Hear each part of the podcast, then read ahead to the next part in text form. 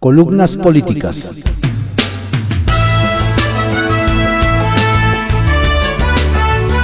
Continuamos con la audiosíntesis informativa de Adriano Ojeda Román, correspondiente a hoy, martes 3 de mayo de 2022. Demos lectura a algunas columnas políticas que se publican en periódicos capitalinos de circulación nacional. En privado, por Joaquín López Doriga, que se publica en el periódico Milenio. En Radio Fórmula, hoy 28 años, 3 de mayo de 1994, 3 de mayo de 2022 y seguimos. Felicidades, don Joaquín, a usted y a todo su equipo. Y ahora, ¿qué le va a decir a Biden? Cuando el viernes el presidente López Obrador habló por teléfono con Joe Biden, le planteó la asistencia de Cuba, Nicaragua y Venezuela a la Cumbre de las Américas en junio en Los Ángeles, en lo que estoy de acuerdo, aunque rechace a los sátrapas que los gobiernan. Ese mismo día, en Radio Fórmula, el director para América del Norte de la Secretaría de Relaciones Exteriores, Roberto Velasco, aseguró, Cuba ha participado en todas las cumbres de las Américas. Cuando apunté que desde la primera, en diciembre de 1994 en Miami, había sido excluida, rebatió. No tengo el relato de todas, pero sí te puedo decir que en las últimas, incluyendo la última, participó y aceptó lo importante, que ese había sido el tema en las conversaciones momentos antes entre los presidentes. Yo puedo decir porque como reportero he participado en varias desde la primera hace 28 años en Miami, que Cuba siempre ha sido la gran ausente y por eso la gran presente. No estuvo en 1998 en Santiago de Chile, ni en 2001 en Quebec, ni en 2004 en Monterrey, ni en 2005 en Mar de Plata, ni en 2009 en Puerto España, ni en 2012 en Cartagena. Participó por primera vez, por una decisión de Barack Obama, en la de 2015 en Panamá, a la que asistió Raúl Castro, y en la de 2018 en Lima, a la que envió a su canciller. Pero recuperó el fondo. Ayer el presidente confirmó lo que me había dicho Velasco el viernes, que le había pedido a Biden que convocara a Cuba, Nicaragua y Venezuela y que le había contestado que lo iba a pensar. Pero no le pensó mucho. Ayer, unas horas más tarde, el subsecretario de Estado, Brian Nichols, anunció que esos tres gobiernos estaban fuera de la cumbre de Los Ángeles, presencia en la que López Obrador, con sus razones y filias, se empeñó y que Biden le negó. A ver qué le responde hoy. A ver que el domingo en La Habana, ¿qué será lo importante? Retales. 1. Gira. Como presidente, López Obrador solo ha visitado Estados Unidos y viaja esta semana a Centroamérica, siendo su principal destino La Habana. Será la primera vez que un presidente de México haga una gira internacional acompañado solo de los secretarios de Defensa y Marina. ¿Por qué y para qué los lleva? No lo ha dicho, pero es un mensaje muy fuerte que pinta su presencia y peso. 2. Amigos. El domingo en Dos Bocas, Tabasco, el presidente encabezó el Día del Trabajo. Y cuando presentó a Adán Augusto López Hernández, se escucharon abucheos y preguntó al secretario de Gobernación y reconocido precandidato presidencial, ¿Quién cree que contrató y dedicó esos coros? Y tres, abrazos. Ese domingo se registró el día más violento del año y el sexto peor del sexenio con 112 homicidios culposos. Uno cada 13 minutos, lo que llevó el total en lo que va del gobierno de la 4T a 119.132 asesinatos. ¿Más abrazos? Más asesinatos. Arsenal, por Francisco Garfias, que se publica en el periódico Excelsior. Los 400 perseguidos de la 4T, según la oposición. La Galería de los Perseguidos Políticos de la 4T, instalada por la Alianza México en el Salón Don Alberto del Hotel Hilton Alameda, era reflejo de la peligrosa polarización que se vive en México un enorme marco con las fotos de más de 400 mexicanos que han sido atacados desde la mañanera y otras trincheras de la 4T por disentir del presidente. En esa galería, que alguno de los incluidos calificó de cuadro de honor, hay consejeros electorales, ministros, magistrados, artistas, científicos, académicos, intelectuales, periodistas, magistrados, ambientalistas. Pero también los 223 diputados que votaron contra la reforma eléctrica sobre los que pesan acusaciones de traición a la patria, lo que se castiga, dice AMLO, hasta con 40 años de cárcel. En la galería vimos las caras de Carlos Loret, Ciro Gómez Leiva, Azucena Oresti, Pascual, Pascal Beltrán del Río, Leo Zuckerman, Chumel Torres, Lorenzo Córdoba, Ciro Murayama, Carla Humphrey, Eugenio Derbez, Silvano Aureoles, Alberto Pérez Dayán, Javier Laines, Luis María Aguilar, Jorge Pardo, Yanín Otalora, José Luis Vargas, José Manuel del Río Virgen, Natalia Lafourcade, Omar Chaparro y muchos más. Unos acusados de chayoteros, otro de politiqueros, ambiciosos vulgares, hipócritas, mentirosos, emisarios del pasado, fifís, machuchones, conservadores, reaccionarios, vendidos. ¿Su delito? Haber criticado y combatido decisiones del presidente López Obrador. Los presidentes del PAN, Marco Cortés, del PRI, Alito Moreno, y del PRD, Jesús Zambrano, llegaron puntuales a la cita en el salón del Hilton se subieron al estrado delante de la galería y lanzaron un mensaje común. No a la campaña de odio, no al autoritarismo, no a la reforma electoral del Ejecutivo, no al país donde todo lo decida un solo hombre. Sí a la defensa del INE, a los organismos autónomos y a una reforma electoral que incluya la segunda vuelta elecciones primarias y que regule las mañaneras en tiempos electorales, entre otras cosas. El más rudo con AMLO fue el periodista Jesús Zambrano. Te lo digo de frente, Andrés. Tú que tanto has manejado el discurso de Francisco y Madero como apóstol de la democracia, te has convertido en un Porfirio Díaz, o peor aún, en el chacal Victoriano Huerta, al querer asesinar la democracia y las libertades. Alito Moreno se le fue encima al dirigente nacional de Morena, Mario Delgado. Es un tipo irresponsable, desfasado de la realidad, delincuente electoral confeso. Se atreve a promover una consulta para enjuiciar a nuestros diputados llamándolos traidores a la patria, así como hacen los regímenes fascistas. El panista Marco Cortés fue moderado con el presidente, pero duro con la realidad que vivimos. México no es una dictadura. México es una democracia. Y aunque el señor viva en palacio, hay que recordarle que la voz de todos y todas las mexicanos debe, ser escuchada, tomada en cuenta y respetada. Hace unos días platicábamos con el senador Germán Martínez sobre los riesgos que conlleva la polarización en México. El expresidente del PAN coincidía en que una chispa y las cosas podrían salirse de, los cauces legales. Pronunció incluso la palabra magnicidio. A los tres líderes le preguntamos si no temen que estemos parados sobre un volcán y que en cualquier momento las cosas pudieran salirse de las cauces legales. Es muy dura tu pregunta, respondió Marco Cortés. El gobierno y el presidente López Obrador todos los días buscan que el país se salga de los cauces legales. Él protestó cumplir y hacer cumplir la Constitución y las leyes que de ella emanen, pero en los bueyes de mi compadre.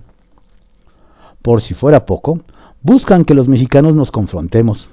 Cuando la provocación de la violencia viene desde el gobierno, puede volverse peligroso e incontenible.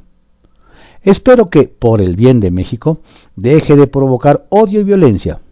Eso puede terminar en la pérdida de vidas humanas. Alito Moreno, me preocupa y hago responsable a este gobierno intolerante e incapaz de generar diálogo y construir acuerdos de cualquier tragedia que llegue a ocurrir por este discurso de odio y de división. Jesús Zambrano. Hay un clima de descomposición política muy riesgoso para la convivencia democrática. Cualquier cosa en algún momento se puede presentar.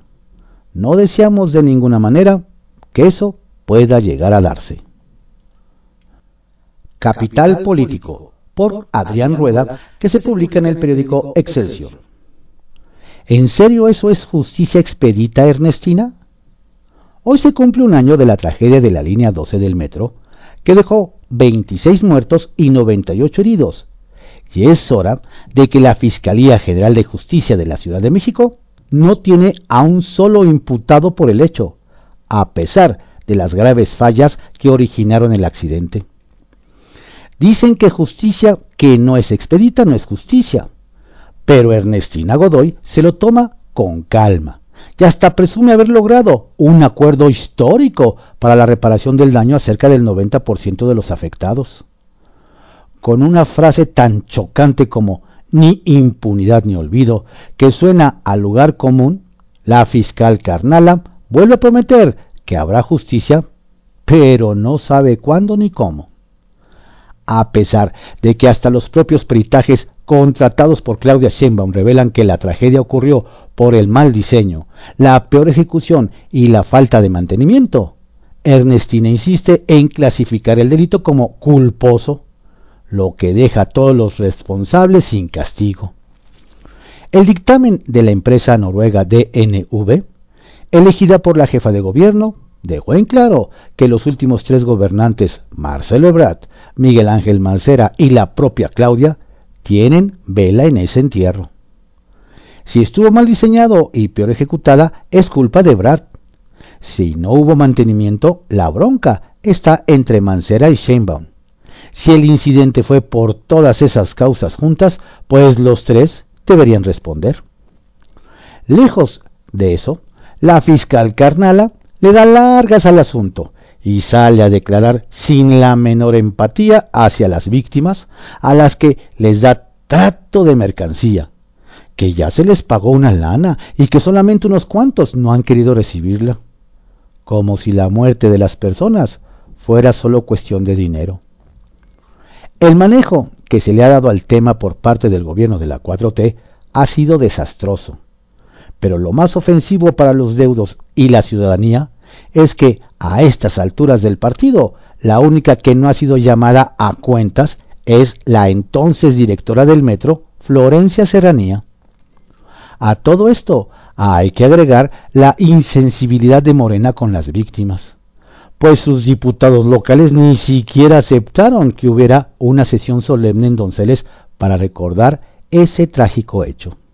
No fuera oposición, porque hasta un antimonumento ya hubieran levantado, como el de los 43 jóvenes de Ayotzinapa, muertos durante el sexenio de Enrique Peña Nieto. Quizá porque aquí solamente fueron 27 los fallecidos, cuando el problema amenazaba con desbordarse, pues incluso provocó el intercambio de veneno entre Marcelo y Claudia, dos de las corcholatas del presidente. Fue tomado directamente en Palacio Nacional y como cascada se dieron los acuerdos reparatorios. Se llegó a un acuerdo en lo económico, pero no en lo social, pues además del trato indigno a las víctimas, quedó en el limbo la promesa presidencial de que en menos de un año estaría funcionando de nuevo la línea 12. Tienen mi palabra, se dijo entonces.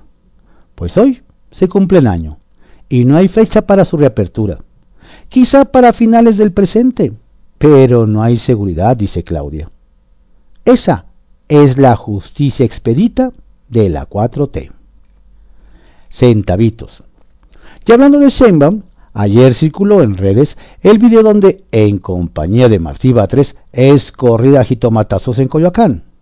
Se aprecia a la funcionaria huyendo hacia un automóvil protegida con una lona y limpiando su rostro.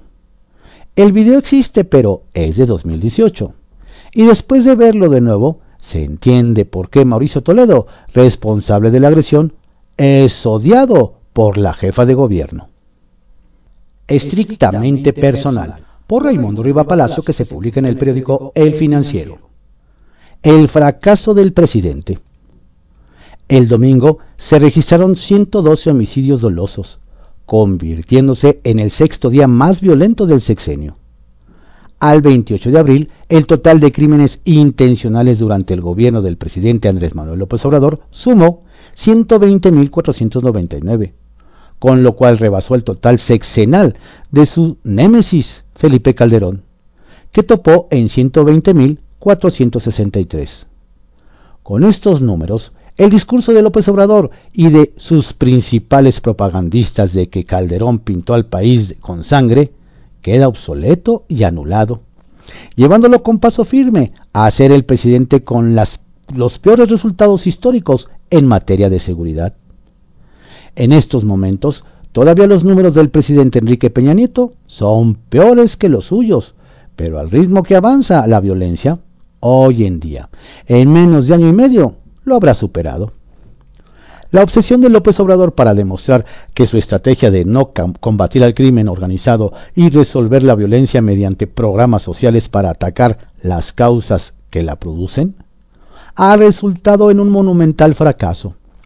No fue por un problema de diagnóstico, porque efectivamente la, la pobreza es caldo de cultivo para el reclutamiento de las organizaciones delincuenciales, sino de la ingenuidad. Atacar las raíces del problema sin acompañarlas de incentivos para que abandonen las actividades criminales es desconocer por completo la naturaleza del narcotráfico, que es un negocio. López Obrador no descubrió nada con esa variable a la lucha contra la delincuencia. Calderón anunció una estrategia idéntica en 2007 para acompañar el combate a los cárteles de la droga que sin embargo nunca tuvo ruedas para avanzar. La estrategia de Calderón se enfocó únicamente en el combate policial militar, donde el único incentivo para que los jóvenes dejaran de seguir engrosando las filas criminales era combatirlos. Aún así, tuvo éxito. El número de homicidios dolosos comenzó a declinar sistemáticamente en mayo de 2011, cuya inercia alcanzó los dos primeros años del gobierno de Peña Nieto, que pensaba igual que López Obrador y dejó de combatir a los criminales. La consecuencia fue que los homicidios dolosos se dispararon y entregó una herencia maldita a su sucesor, quien no aprendió de esos errores y, peor aún, los multiplicó. La ignorancia, la soberbia y los prejuicios de López Obrador y su equipo los hundieron todavía más. Públicamente el presidente se mantiene firme en su estrategia y reta a quien lo critica de que se mantendrá, aunque se burlen de él. En una parte tiene razón, su frase de abrazos, no balazos, que usa para definir lo que está haciendo para reducir la violencia, se ha vuelto objeto de risa y ha servido para ridiculizarlo. En privado, la falta de una autocrítica verdadera sobre el desastre de su estrategia, combinada con su obsesión narcisista de que necesita bajar los números de homicidios dolosos para que no sean comparados con sus antecesores, lo ha llevado a tomar decisiones excepcionales, por no decirles disparatadas. Funcionarios federales revelaron que el presidente dio instrucciones para contratar los servicios de consultores y expertos externos para que le digan qué hacer y reducir la tasa de homicidios dolosos para el resto de su sexenio. Las órdenes para que busquen quién le resuelva el problema ha provocado sorpresas entre sus colaboradores por pensar que afuera encontrará a estas alturas del sexenio quien pueda resolver el fenómeno de la violencia, descartando completamente al gabinete de seguridad que por la experiencia es corresponsable directo del fracaso. Ya no habrá tiempo para revertir nada. Como se apuntó líneas arriba, ya superó, con apenas la mitad de su mandato, a Calderón en el total de los homicidios dolosos que registró durante todo su sexenio. Y está a, a escasos 37 mil crímenes para que rebase los totales de Peña Nieto a un ritmo de poco más de 33.000 homicidios dolosos cada año, esa cifra será superada durante 2023. La seguridad pública es el peor evaluado en los rubros de la actuación del gobierno, de acuerdo con una encuesta de El Financiero publicada este lunes. El 63% tiene una opinión negativa sobre la forma como lo ha hecho el gobierno de López Obrador, que es el porcentaje de desaprobación más alto del sexenio. La mala evaluación que tienen los mexicanos del manejo de la seguridad pública ha tenido un incremento constante desde diciembre del año pasado, en cuyo periodo ha perdido 12 puntos porcentuales. La opinión positiva sobre su manejo cayó 18 puntos, de 40 a 22%. Estos números no significan que antes de diciembre estaba mejor evaluado. De hecho, en diciembre hubo un ligero rebote favorable al presidente, pero fue efímero. En abril del año pasado, la opinión negativa sobre su manejo llegó a 67% y por la tendencia que se aprecia en, el, en la serie del financiero, ese porcentaje será probablemente rebasado. No se necesita ser un conservador, un neoliberal o un mago para entender la dinámica. Basta ver las noticias donde diariamente se reportan asesinatos, masacres, feminicidios, abusos de los militares y nada de contención ni combate a criminales. La prueba se dio el domingo. Los datos reportados por la Fiscalía del país, dados a conocer por el propio gobierno federal, revelaron el sexto día más violento del sexenio, y en solo nueve estados, poco menos de una tercera parte del país, no se registró ningún homicidio doloso. Las entidades más violentas fueron Estado de México 16, Guanajuato 15, Michoacán 11, Jalisco 8, Puebla y Chihuahua 7 cada uno. La realidad en, en las calles mexicanas agota y anula el discurso de López Obrador sobre la violencia de pasados presidentes y cierra sus márgenes de maniobra instruir a su equipo a buscar donde sea, reconociendo de manera implícita que dentro del gobierno no hay capacidad para frenar la violencia y que los homicidios dolosos disminuyan significativamente. Es una quimera.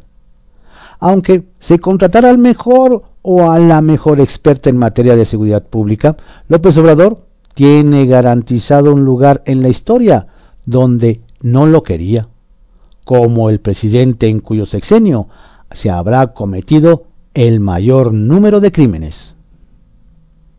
Alajero, por Marta Naya, que se publica en el periódico El Heraldo de México. Va por México contraataca. Hoy inicia la batalla, anunciaron los dirigentes de la alianza Va por México, Alejandro Alito Moreno del PRI, Marco Cortés del PAN y Jesús Zambrano del PRD.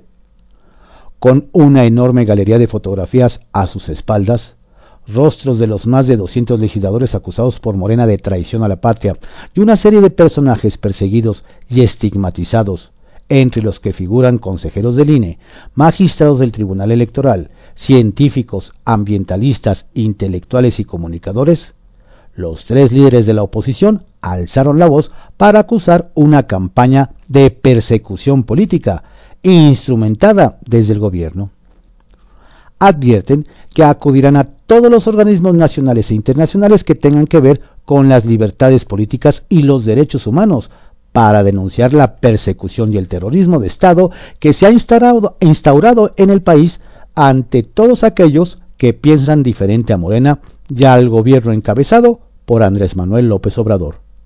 Como pocas veces hemos escuchado de manera tan confrontativa y pública, los dirigentes de la oposición acusaron al gobierno de ser represor, de fascista y autoritario, de estar encaminando al país hacia la dictadura, de sembrar odio, terror y violencia, y señalaron directamente al presidente de ser un adicto a la mentira.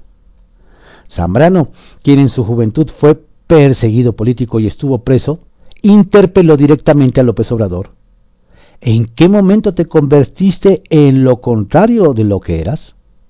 Cuando llegaste a la presidencia, ahí empezaste a enloquecer. Andrés Manuel, siguió el periodista, te lo digo de frente, tú que tanto has manejado el discurso democrático de Francisco y Madero, te has convertido en un Porfirio Díaz, o peor aún, en el chacal Victoriano Huerta asesinando libertades. Exposiciones hirientes y arrebatadas las de los tres líderes nacionales, calificativos más allá de toda mesura, bordeando el mismo odio que reprochan. No les tenemos miedo, dijeron a los morenos y a sus aliados. No permitiremos retrocesos autoritarios. Unidos se dijeron frente a la batalla, que ya inició. Unidos para contender en las gobernaturas por venir. Unidos para cerrar el paso a la reforma electoral. Unidos para enfrentar la persecución gubernamental. Unidos para 2024. Unidos incluso para defender a Alito. El fiscal de Campeche, Renato Sales, actúa por consigna. Anuncia públicamente quiénes serán sus perseguidos políticos. Estamos listos para resistir esta embestida. Cerraremos filas, sostuvo el exgobernador de Campeche y presidente nacional del PRI. No está solo, remató Cortés. Gemas, obsequio de AMLO sobre su gira por Centroamérica y Cuba. Me van a acompañar el secretario de Relaciones Exteriores y los secretarios de Defensa y de Marina nada más. Contra las cuerdas, por Alejandro Sánchez, que se publica en El Heraldo de México. Con decretazo llevarán aviones al AIFA. El presidente López Obrador ha tenido que intervenir de manera directa para solucionar la deficiencia operativa del AIFA en el Estado de México, debido a que las autoridades encargadas del funcionamiento no han querido o no han podido convencer a las aerolíneas privadas de la necesidad de aumentar los vuelos comerciales en la nueva obra para descargar las operaciones de llegadas y salidas del Aeropuerto Internacional de la Ciudad de México con el propósito de iniciar la desaturación en esta base. En la entrega de ayer decíamos que el mandatario decidió meterse de manera personal en el trabajo para reducir las operaciones en el, aeropuerto capitalino y aumentar los vuelos en el AIFA, a pesar de que esa tarea tocaba a la administración del general retirado Isidoro Pastor. También adelantamos que tras los reclamos desde Palacio Nacional, este lunes se retomarían las reuniones en la Secretaría de Comunicaciones y Transportes entre los involucrados para resolver la crisis en que se está convirtiendo el proyecto inaugurado el 21 de marzo. Bueno, pues justo ayer, Rogelio Jiménez Pons, subsecretario de la SCT, reveló que el gobierno publicará en un par de semanas un decreto para reducir de 61 a solo 50 llegadas y salidas por hora las operaciones del aeropuerto capitalino para mudar las 11 operaciones restantes a Santa Lucía.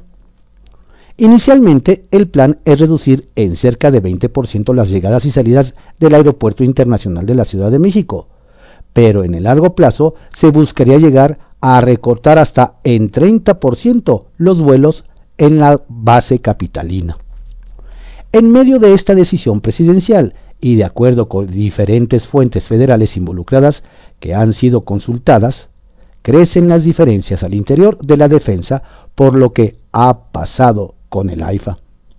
Pues si bien Gustavo Vallejo, ingeniero constructor de la obra, le cumplió al presidente López Obrador con la conclusión del proyecto, el trabajo de Pastor ya causó molestia en Palacio Nacional. La segunda etapa sufre un impasse y tiene que ver con las obras paralelas para la conectividad del AIFA, ya hacer que éste funcione con calles pavimentadas, transporte público como taxis, Uber, autobuses, así como alumbrado público o renta de comercios al interior como bancos, casas de cambio, cafeterías y restaurantes. La contratación de Internet apenas se hizo la semana pasada. Alguien se limitó a llevar a la señora de las ayudas quien fue captada vendiendo sus productos el día de la inauguración. En las reuniones entre representantes del sector aeronáutico, de comunicaciones y transportes y funcionarios federales, no suele vérseles a representantes de la administración del aeropuerto de Santa Lucía. Opercot. El presidente López Obrador anunció que el general Gustavo Vallejo también tendrá a su cargo la construcción del aeropuerto de Tulum. Ojalá se haya aprendido del IFAP y no se repita la triste historia del mamut blanco en que está convertido Santa Lucía. Historias de reportero por Carlos Dore de Mola que se publica en el periódico El Universal. AMLO y Vidanta, amor con amor se paga. En uno de los momentos más difíciles del sexenio, el empresario Daniel Chávez, dueño del gigante turístico Grupo Vidanta, lanzó un salvavidas al presidente López Obrador. Días después de que se reveló que su hijo José Ramón vivía como millonario sin que se le conociera empleo, una empresa de la familia de Chávez emitió un comunicado diciendo que trabajaba para ellos en Texas.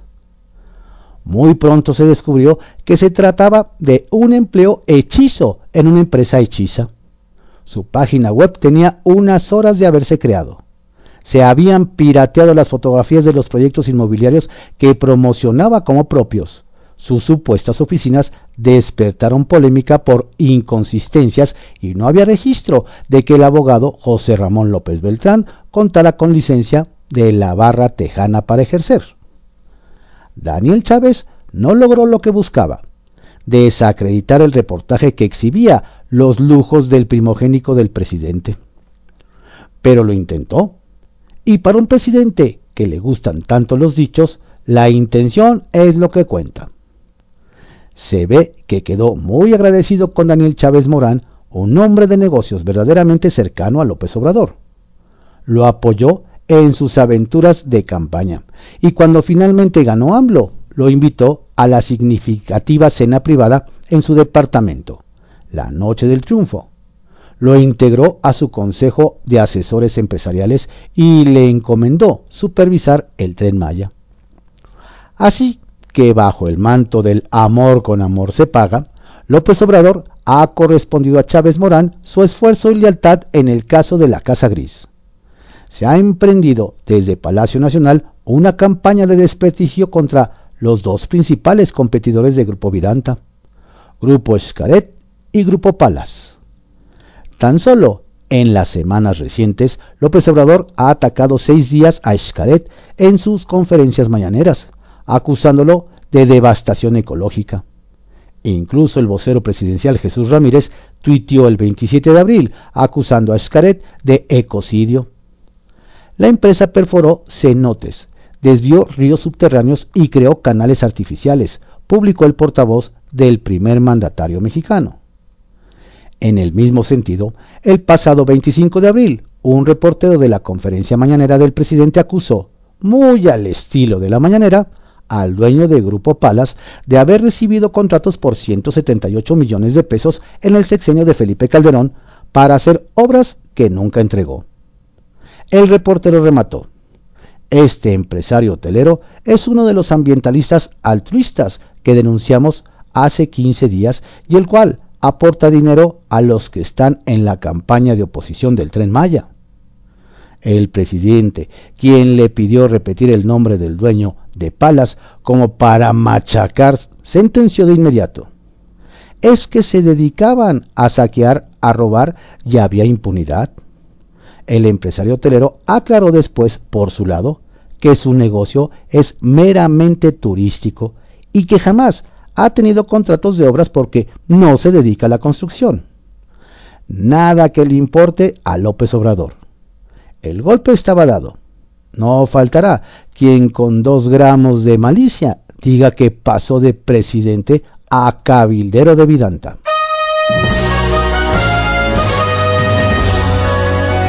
Estas fueron algunas columnas políticas que se publican en periódicos capitalinos de circulación nacional en la audiosíntesis informativa de Adrián Ojeda Román, correspondiente a hoy, martes 3 de mayo de 2022.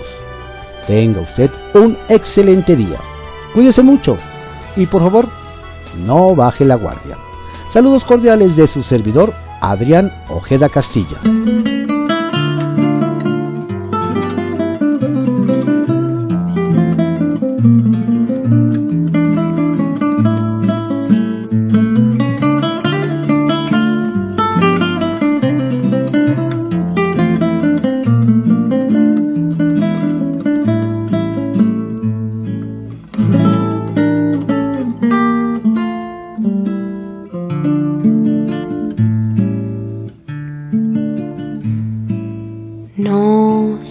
Que tienen las flores llorona, las flores de un campo santo.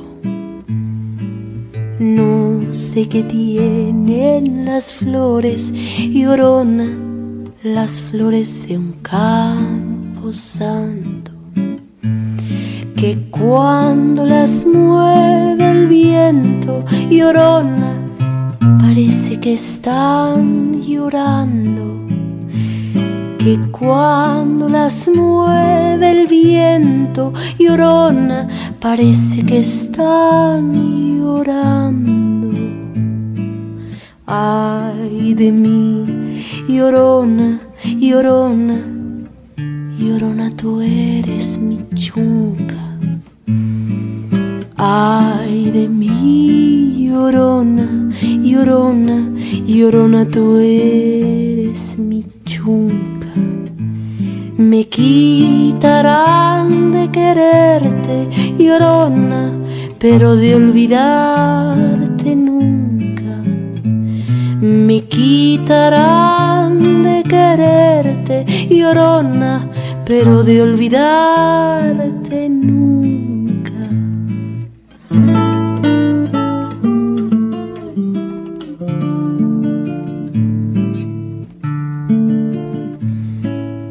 A un santo Cristo de fierro, llorona, mis penas le conté yo a un santo Cristo de fierro y orona, mis penas le conté yo. ¿Cuáles no serían mis penas y orona que el santo Cristo lloró? ¿Y cuáles no serían mis penas y orona que el santo Cristo lloró? Ay de mí, llorona, llorona, llorona de un campo lirio. Ay de mí, llorona, llorona, llorona de un campo lirio. El que no sabe de amores, llorona, no sabe lo que es martirio el que no sabe de amores y orona no sabe lo que es martirio.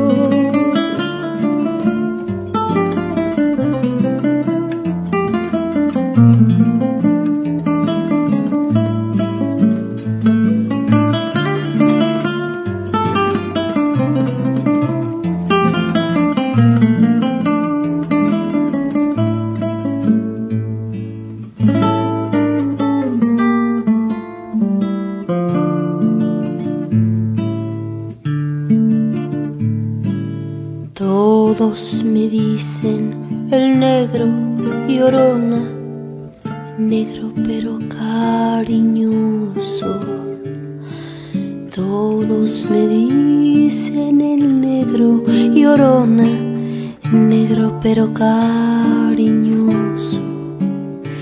Yo soy como el chile verde, llorona, picante pero sabroso. Yo soy como el chile verde, llorona picante pero sabroso. Ay de mí, llorona, llorona, llorona, llévame al río. Ay de mí, llorona, llorona, llorona, llévame al río. Tapame con tu rebozo, llorona, porque me muero de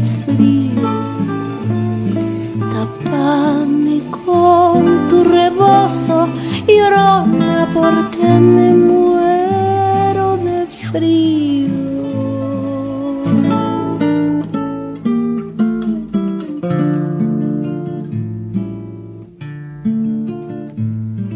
Sí, porque te quiero, quieres, llorona, quieres que te quiera más. Sí, porque te quiero, quieres llorona, quieres que te quiera más. Si ya te he dado la vida, llorona, ¿qué más quieres? ¿Quieres más? Si ya te he dado la vida, llorona, ¿qué más quieres? ¿Quieres más. Ay de mí.